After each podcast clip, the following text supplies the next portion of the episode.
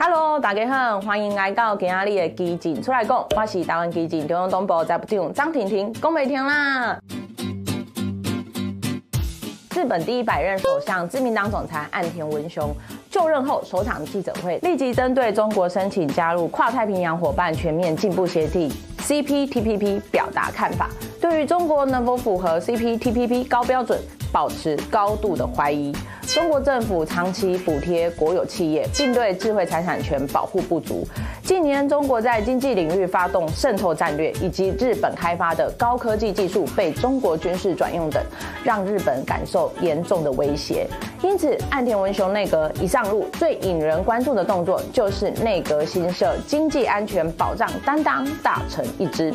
工作内容包括确保半导体等重要物资，防止技术外流等，也着手研究经济安保的中长期战略，例如制定经济安全保障推动法。除此之外，岸田文雄近日也对媒体表示，看到香港沦陷以及新疆维吾尔族人的遭遇，台湾可能就是中国下一个目标。岸田指出，如果台湾发生战事，日本也会受到很大的影响，因此日本应该继续加大防务建设，以因应外来的威胁。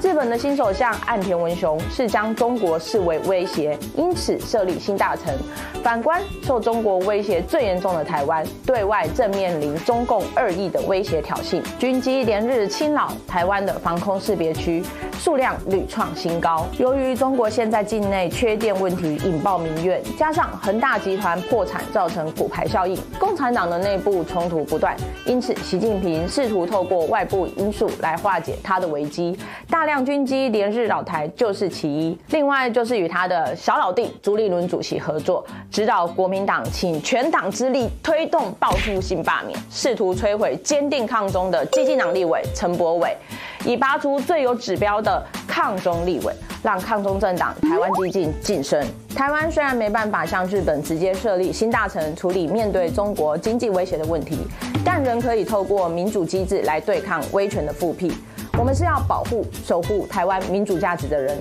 而非破坏民主的帮凶——中国国民党。所以，透过每次选举机会，逐渐让中国国民党消失在台湾这块土地，台湾才能成为一个真正主权独立的国家。好的，谢谢大家收看今天的《基进出来共》，未来我们会不定期上传时事短评，欢迎各位朋友记得分享、订阅、打开小铃铛哦。我是台湾基金中央党部财务长张婷婷，我们下次见，拜拜。